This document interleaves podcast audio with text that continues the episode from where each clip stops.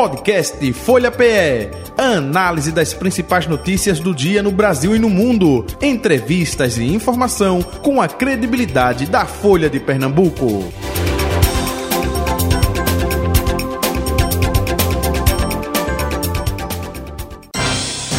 Folha Política. Em nosso estúdio, a deputada estadual do Partido dos Trabalhadores, Rosa Amorim, com a gente a partir de agora. Deputada, muito bom dia, prazer revê-la, seja bem-vinda, tudo bom? Bom dia, bom dia Jota, bom dia Betânia, é um prazer estar aqui na Folha debatendo um pouco sobre política no nosso estado.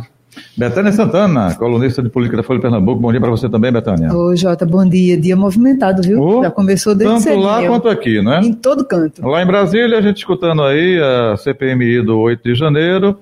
E aqui é a votação na Alep, né? É justamente do pacote aí Isso, do pacote governo. fiscal. Até aproveitando, deputada, corre, corre hoje por lá, a senhora chegou, olha, está tendo discussão, mas agradeço ter vindo aqui presencialmente no estúdio.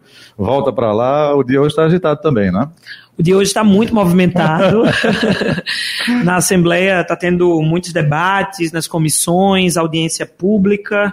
E aí tomei um tempinho para vir aqui conversar com vocês. Agora, debate acirrado ou não necessariamente? Está tudo tranquilo por lá, tá? Não, sim, hoje vai ser um dia importante, né, que a gente vai né, votar o pacote fiscal do governo, é, proposto pelo governo, e hoje a gente teve uma audiência pública importante que está acontecendo, saí de lá para participar aqui, sobre os hospitais Getúlio Vargas e o Hospital da Restauração, né, um desmonte né, é, desses importantes instrumentos e equipamentos de saúde no estado de Pernambuco. É, vamos falar então justamente dessa audiência pública e depois Betânia puxa essa é, questão do pacote, se passa ou não passa. Pelo menos os governistas e os independentes estão dizendo que passa tranquilo, né? Enfim, mas vamos falar dessa audiência pública, é, justamente a situação dos dois hospitais, é isso? Exatamente. Nós estamos recebendo tanto individualmente os mandatos, eu falo especialmente Uhum. do meu mandato, Uhum. como as denúncias que vêm à tona nas redes sociais, nos canais televisivos, sobre a situação que enfrenta tanto o Hospital da Restauração e o Getúlio Vargas. São dois equipamentos que têm uma referência a nível regional, tanto no Nordeste como no Norte, tem operações eh, vinculadas à saúde, cirúrgicas de alta especialidade e capacidade que hoje só tem no Hospital da Restauração. Então, o que é que a gente tem?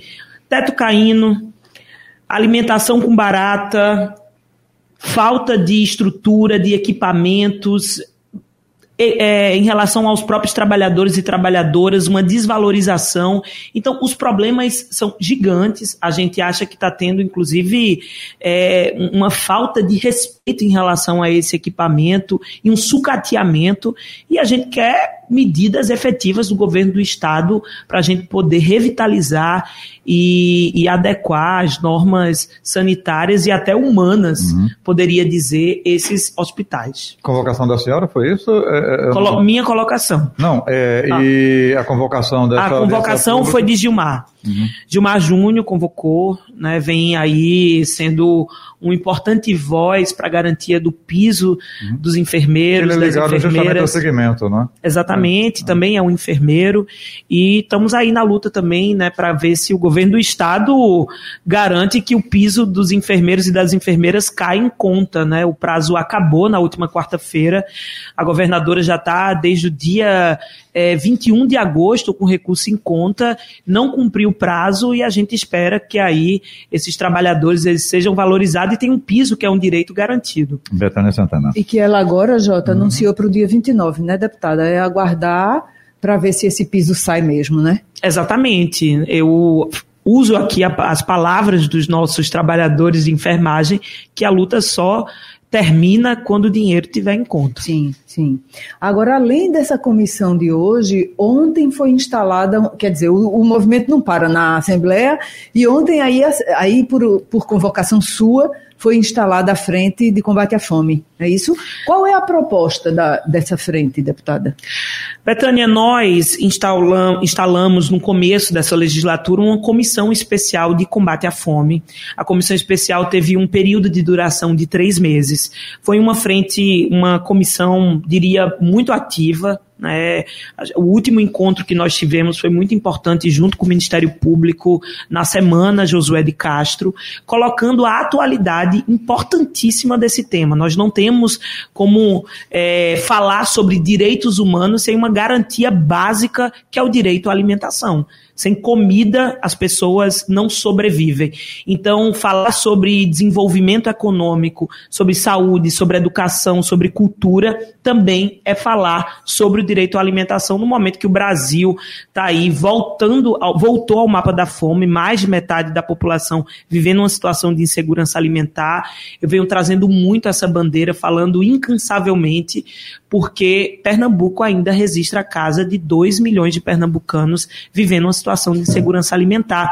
A fome, ela está localizada nas grandes periferias, contraditoriamente que é uma pauta que eu levanto da agricultura familiar. Aquelas pessoas que produzem a alimentação são as que mais passam fome, as pessoas que estão no campo. Isso é um reflexo da falta de créditos, de assistência, de incentivo à agricultura familiar. Então, nós achamos que é muito importante nós trazermos e dar centralidade a esse tema. Então, a comissão encerrou e nós decidimos, então, dar continuidade a esse trabalho e instalar uma frente permanente, né, vai aí durar dois anos, é, com esse tema do combate à fome e da insegurança alimentar.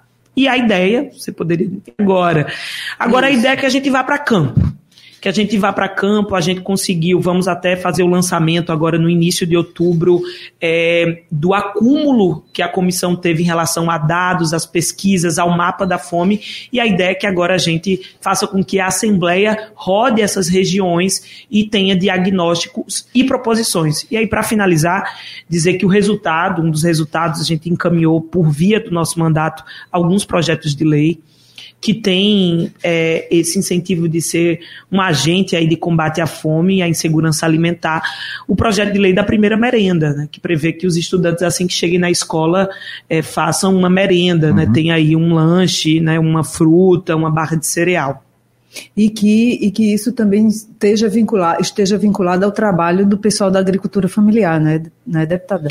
Exatamente. Inclusive, Betânia, desculpa tá. é, interromper, acabamos de protocolar um requerimento junto à Comissão de Agricultura hoje, pedindo é, uma, é, um pedido de informação ao governo do Estado em relação ao cumprimento dos 30% do PENAI, que é o Programa de Alimentação Escolar. O governo do Estado que, ao nosso ver, no raio-x que a gente faz de passada, não está sendo cumprido. O PENAI seria o quê? A aquisição dos, dos alimentos à agricultura, ao pessoal da agricultura familiar, é isso? O PENAI é o Programa Nacional de Alimentação Escolar. Sim, é o recurso o que, é que, que garante. Sendo cumprido? Desculpe. Ah, existe uma lei hum. é, que está vigorando há um tempo no nosso país que faz com que 30% do PENAI seja adquirido da agricultura familiar. Sim. Então, todas as licitações, as compras que vão para alimentação escolar, 30% tem que ser da agricultura familiar.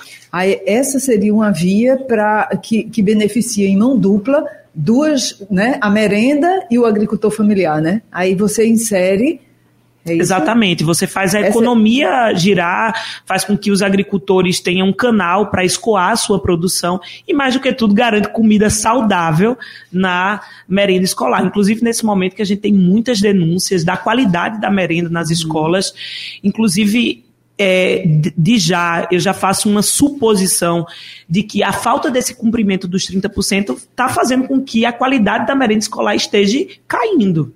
E, e, isso também, assim, para a gente avançar e não ficar só na discussão, né, deputada? Porque, assim, as frentes se instalam, o que a gente vê normalmente, e fica só no, no debate e tal, mas não vai à prática.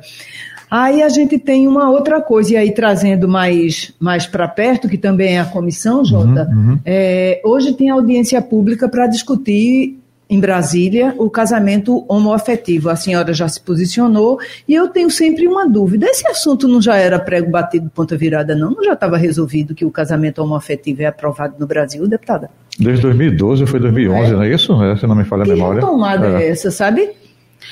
Desde 2011, 2011 o, o, STF ele definiu que as uniões homoafetivas elas são tão válidas quanto as uniões heterossexuais. Isso permite com que casais homoafetivos eles possam constituir união, eles possam também é, poder fazer divisão de patrimônio caso tenha separação. Garante também que eles façam registros né, das suas crianças, seja adotadas ou seja né, geradas pelo, é, pelo próprio casal. E mais do que tudo, faz com que o Brasil reconheça que existem pessoas LGBTQI, APN+, que essas pessoas, elas se relacionam, que essas pessoas constituem família. Eu sou, e acho que é importante dizer, eu poderia tomar isso não como pauta, mas para além disso, eu sou uma deputada LGBT uhum. e, e venho dizendo, né, a público, eu quero constituir família e quero que isso seja garantido. O que nós estamos vivendo no nosso país é uma tentativa de um retrocesso, um retrocesso com os direitos humanos. Então, é, hoje vai ter é, a, audiência pública, amanhã vai ser votada né, na Comissão de Previdência, Assistência Social, Infância, Adolescência e Família da Câmara Federal. É importante dizer que quem desarquivou e está propondo um reajuste nesse projeto de lei é um deputado aqui de Pernambuco, que é o pastor Eurico, do mesmo partido do presidente Bolsonaro, que carrega consigo essas bandeiras. Então, nós queremos dizer que nós existimos, nós resistimos e as nossas famílias, elas precisam ser, é, elas precisam elas precisam ser vistas e, mais do que tudo, garantidas na lei, como já é. Outro pernambucano, inclusive, presidiu a sessão na semana passada, que foi o deputado federal Fernando Rodolfo. E foi um assunto muito polêmico, a discussão estava bem acalorada, decidiu-se adiar com a conquista, com a realização dessa audiência de hoje. Qual é a importância de uma audiência como essa hoje, na véspera da votação desse projeto, ou da possibilidade de ser votado? Eu parto da premissa que com essas pessoas, esses deputados que têm essas pautas como as pautas para eles poderem crescer, né, com esses discursos de ódio, com eles não há diálogo. Mas há diálogo com a sociedade. Então, uma audiência pública, ela é importante para dar visibilidade ao tema, para fazer a discussão. E mais do que tudo, inclusive para mostrar o que eles defendem é, é um tamanho um retrocesso, né? Como eu já havia dito. Então, dizer também que nós tivemos uma vitória muito importante. Nós temos dois deputados, uma deputada e um deputado que vem trazendo essa pauta. Estou falando deles porque eles compõem a, a, comissão e teve uma reviravolta porque eles não estavam, é, eles não estavam Presente. de, é, presentes né, dentro da comissão e eles conseguiram se, tra se transformar em membros e isso muda um pouco a correlação de forças dentro da casa que a Érica Hilton e o pastor Henrique Vieira. Outro pastor, inclusive. Outro né? pastor. Acho que tem outra mentalidade, outra, né? Um pastor que tem uma outra mentalidade, é um pastor né, que tem discursos e debates muito progressistas, vinculados né, à, à esquerda é, e defende, de qualquer forma, uma fé mais democrática. É, essa, essa discussão de amanhã, a senhora acredita que passe esse projeto, que seja aprovado? É possível isso se o STF já bateu o martelo? para nós é inconstitucional. Uhum. É inconstitucional, é uma medida inconstitucional, porque o STF, inclusive o STF entrou com um pedido no Ministério Público para derrubar essa votação é, e derrubar, na verdade, o projeto proposto pelo pastor é, Eurico. É, o que eles alegam um debate mais da direita é que isso é a cargo do Senado, então isso deri, deveria passar pelo, pelo Congresso e depois partir para o Senado, mas para nós é inconstitucional. Então, mesmo que passe, nós vamos bater na tecla da inconstitucionalidade, mas a gente sabe que tudo são é, processos e debates políticos. E nesse momento, é importante até dizer, com a derrota de Bolsonaro, esses deputados ficaram sem ter pau, pauta, palanque e estão caindo agora para cima de nós. E é, queria, inclusive, dizer que eu estou compondo uma uma frente parlamentar de parlamentares LGBTs que foi constituída é, no México, num encontro de parlamentares das Américas LGBTs, e nós constituímos essa frente, estamos construindo uma agenda política, e o que nós estamos observando é que há um movimento internacional, mundial, em torno dessa pauta. Então, na Inglaterra, é, passou né, esse projeto e, hum, é, e, famílias que já tinham nomes registrados no cartório estão sendo perseguidos é, à custa de perder, inclusive, o registro das crianças. Então, nós não podemos deixar que isso aconteça no Brasil e então é uma agenda, inclusive no mundo inteiro, mostra que eles estão articulados e com essa pauta aí no mundo inteiro. O deputado, agora a gente jogando de volta para cá, para Pernambuco. Hoje, hoje a Assembleia deve votar o pacote do Executivo uhum. que trata do aumento do ICMS, né, de 18 para uhum. 20,5, Jota, uhum. a alíquota, e, e torna linear o IPVA. A senhora acha que esse projeto vai passar sem dificuldade? O governo está articulado, a oposição o que fez?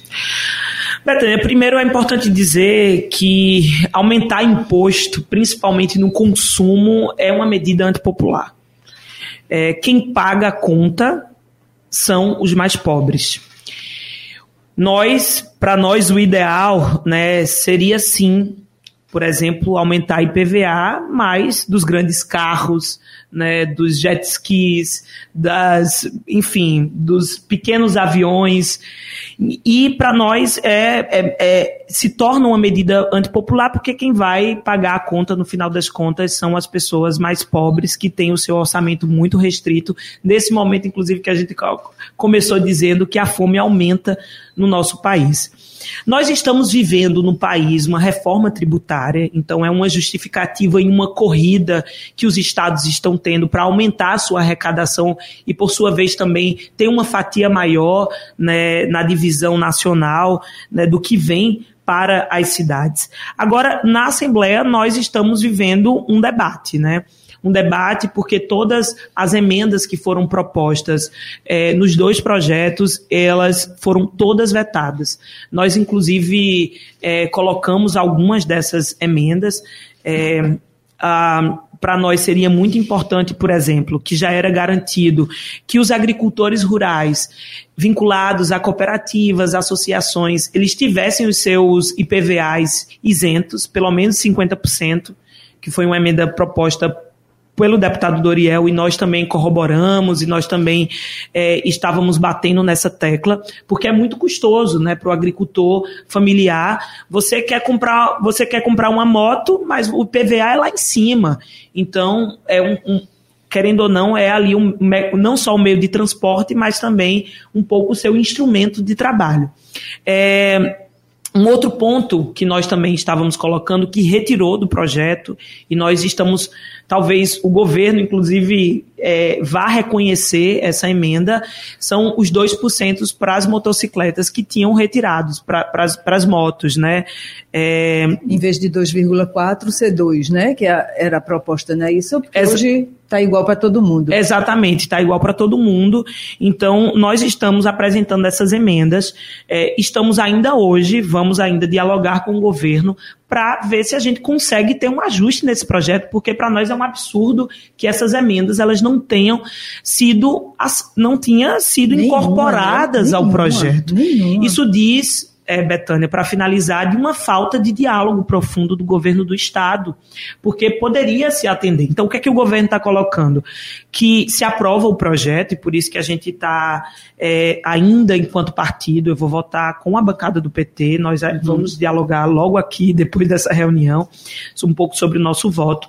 Mas o governo está aí vendo que talvez vai dar uma abertura para aprovar o projeto do jeito que está e logo depois incorporar ele essas emendas. Então, vamos, vamos ver como é que isso vai fluir até o momento da, da votação e vamos acompanhar. O que a gente quer é que pese menos para o trabalhador e que o projeto seja um pouco menos antipopular. Na verdade, queríamos que fosse totalmente antipopular, mas vamos ver aí como é que o governo vai se portar. Até porque ainda tem nessa questão toda, nesse pacote todo, Jota, os hum. municípios querem Isso. brigando assim pela. O, o, deputado Timóteo teve ontem aqui, né? É, é, e falou justamente a pressão que eles estão tendo justamente dos, dos prefeitos, prefeitos com relação a isso, né? Por conta daquele repasse prometido pelo governo do estado também de tentar compensar a perda do é, IFPM, do né? FPM. FPM, melhor Instalou-se inclusive um grupo de trabalho com representantes da AMUP, do, da Assembleia e, da, e do governo do estado. Aí, nesse, nesse. Diga, deputada. Não, eu queria só colocar Sim. mais uma emenda Sim. que eu acho que é importante é, registrar que nós colocamos para ser reduzida a alíquota dos entregadores e motoristas de aplicativos, para que a gente possa, né, são trabalhadores que pagam para trabalhar.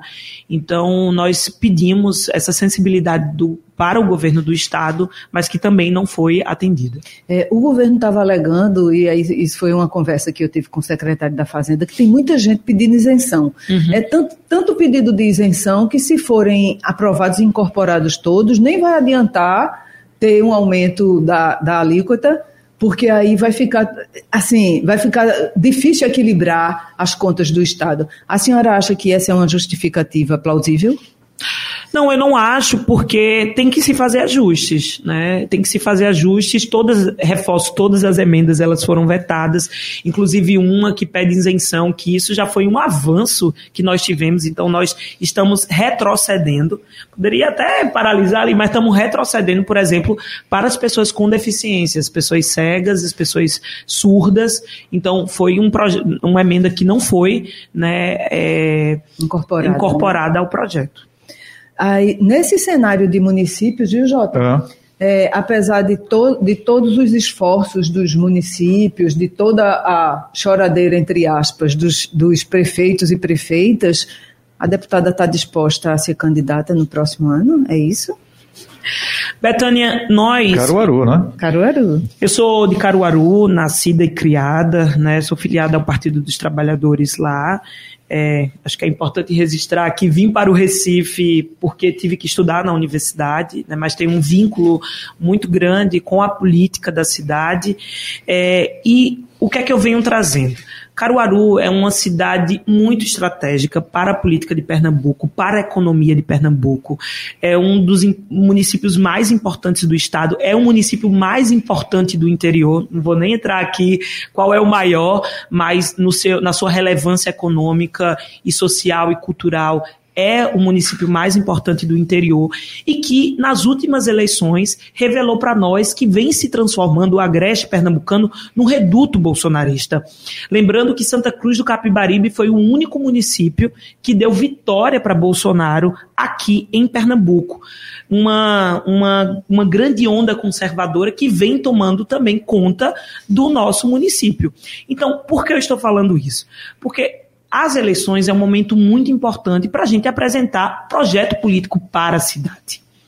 Aquele projeto político apresentado por Bolsonaro e pelas, pelos seus representantes ali do Agreste não nos representa.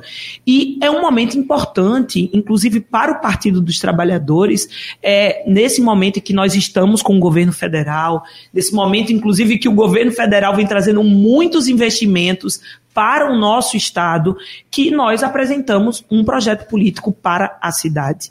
E nesse cenário, eu estou me colocando à disposição do partido. É importante dizer que eu sou a única parlamentar, deputada estadual de Caruaru. Nós tivemos aí os deputados mais tradicionais que se elegeram ao longo da história, não garantiram as suas reeleições nesse, nessa legislatura. Então, nesse momento, eu sou a única deputada parlamentar estadual de Caruaru. É, tenho um projeto político para a cidade junto com o Partido dos Trabalhadores e estou aí colocando meu nome para a construção de uma pré-candidatura. Temos um outro outro nome colocado também no município, junto ao Partido dos Trabalhadores, que é Léo Bulhões, dizer que nós estamos em diálogo, né? Então, nós estamos tomando essa definição ainda, nada está, está definido, mas que caso tomemos uma definição, nós falo Partido dos Trabalhadores de Caruaru, é, iremos colocar isso para a sociedade provavelmente agora, né, no começo de novembro, uhum. no começo de novembro não, desculpa, entre outubro e novembro. Uhum, a disputa interna, né, PT, PT, Rosa Mourim e Léo Bulhões, como a senhora falou, é, mas chega tem, a ser tem, uma disputa tem, interna, não, não, mas um diálogo. Diálogo, ok, diálogo, enfim, tem a Federação PV, PCdoB, mas a senhora está é, tentando primeiro esse diálogo interno para depois tentar apoio é, de outros partidos porque a gente tem lá Rodrigo Pinheiro, prefeito, que tenta a reeleição. Isso. Fernando Rodolfo, deputado federal, que já falou da intenção de, é, de ser pré-candidato, enfim, candidato lá em Caruaru. É, a boca miúda, Zé Queiroz, do PDT, se fala que ele pode é, é, como é que está essa questão? Primeiro internamente e depois é, é, angariar outros partidos, é isso? Deputada? Exatamente. O Partido dos Trabalhadores de Caruaru já vem fazendo conversas. É, conversa com os partidos. Não é a senhora, é a presidência lá municipal, É a né? presidência, né? o, okay. o, partido, né? Okay. É, não irei jamais ir na uhum, contramão uhum, né, uhum. Da, da, das definições partidárias. Sou muito disciplinada nesse sentido. É, então, as conversas já estão sendo feitas, mas tomada uma definição, nós vamos retomar, obviamente, os diálogos a partir de uma outra premissa, que é Caruaru com uma pré-candidatura do Partido dos Trabalhadores. Mas se descarta nesse quadro de indefinições uma probabilidade, por exemplo, de apoiar José Queiroz, que é dos, dos partidos, dos nomes postos, o que tem alguma afinidade com o PT? São cenários, são cenários colocados, mas nós não podemos deixar de colocar né, o nosso nome é, nesse momento. Inclusive, Caruaru tem até uma vantagem que é ter segundo turno. Então, diria que o Partido dos Trabalhadores, caso, por exemplo, nós não tivéssemos um cenário de um segundo turno, caso são só cenários, tiver segundo turno, é, nós podemos até se colocar com mais força num apoio né, que venha a ser feito, mas se nós disputarmos, obviamente nós vamos com toda a nossa força, com todo o nosso gás, com toda a nossa vontade de construir um projeto político para a cidade. Ainda tem tempo para mais um, João? Tem, sim, à vontade. É, o, P, o PT, em nível estadual, decidiu oficialmente pela, por ser oposição à governadora tanto, tanto na Assembleia quanto junto aos prefeitos e tal. Não é bem isso que a gente tem visto, nem nacionalmente, porque a relação dela com o presidente Lula está cada vez mais estreita. Tá, foto hoje na Folha de é, Pernambuco, é, os dois lá. De mãos dadas, é de sorriso de canto a canto. É. Ela tem que rir mesmo, porque tem que agradecer, né? E, e os prefeitos, pelo menos uns dois dos quatro petistas com quem eu conversei, eles são bem afinados ainda com ela, Luiz Haroldo e Márcia Conrado. É difícil fazer oposição à, à governadora vindo desse município e com essa relação dela com Lula?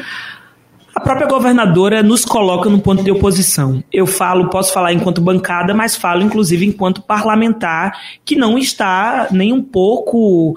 É olhando para o governo como um governo à altura do nosso estado de Pernambuco. Tem sido um governo marcado por medidas antipopulares, um governo que vem travando, travando literalmente diálogos com categorias muito importantes, a exemplo da educação, a exemplo da enfermagem, a, a exemplo, enfim, de todos os profissionais, é, que servidores públicos que fazem o nosso estado andar para frente. Então, é, não falta cobranças ao governo do estado no que diz respeito à saúde, à educação, à segurança pública, ao transporte. Então, para nós, é muito difícil fazer a defesa desse governo, da forma como ele está sendo caminhando, né?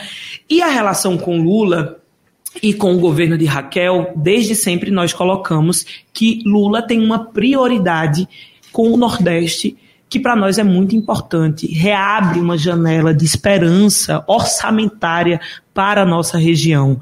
Lula, diferente de Bolsonaro, é um governo que quer dialogar. É um governo que não fecha suas portas, já que Raquel está na oposição. Pelo contrário, né, ele vem dizendo que irá trazer recursos para o estado de Pernambuco. E eu acho que é importante até dizer que quem vem salvando o governo de Raquel é o governo Lula. Porque as últimas grandes. É, as últimas grandes iniciativas que nós tivemos, inclusive quando a gente vai olhar da perspectiva do orçamento, foram iniciativas que partem do governo do Estado. Do governo do Estado, não, do governo federal. Então, é, nesse sentido, reforço quando o governo federal tiver assinando a caneta, tiver junto, nós estaremos juntos, mas não temos condições de fazer uma defesa de um governo que está indo na contramão daquilo que a gente quer para Pernambuco. Deputada Rosa Morim, muito obrigado pela atenção de sempre aqui com Folha Política. Saúde e paz para a senhora. Até o próximo encontro, viu? Muito obrigada. Betânia, um abraço e até o próximo encontro. Até né? o próximo. Eu nem vou dizer que vou dizer amanhã, que amanhã, amanhã não. tem um ouvir para mudar, talvez eu nem chegue a tempo. Muito bem. Um abraço então para você. Tudo de bom. Final do nosso. Folha, Poli- Folha Política.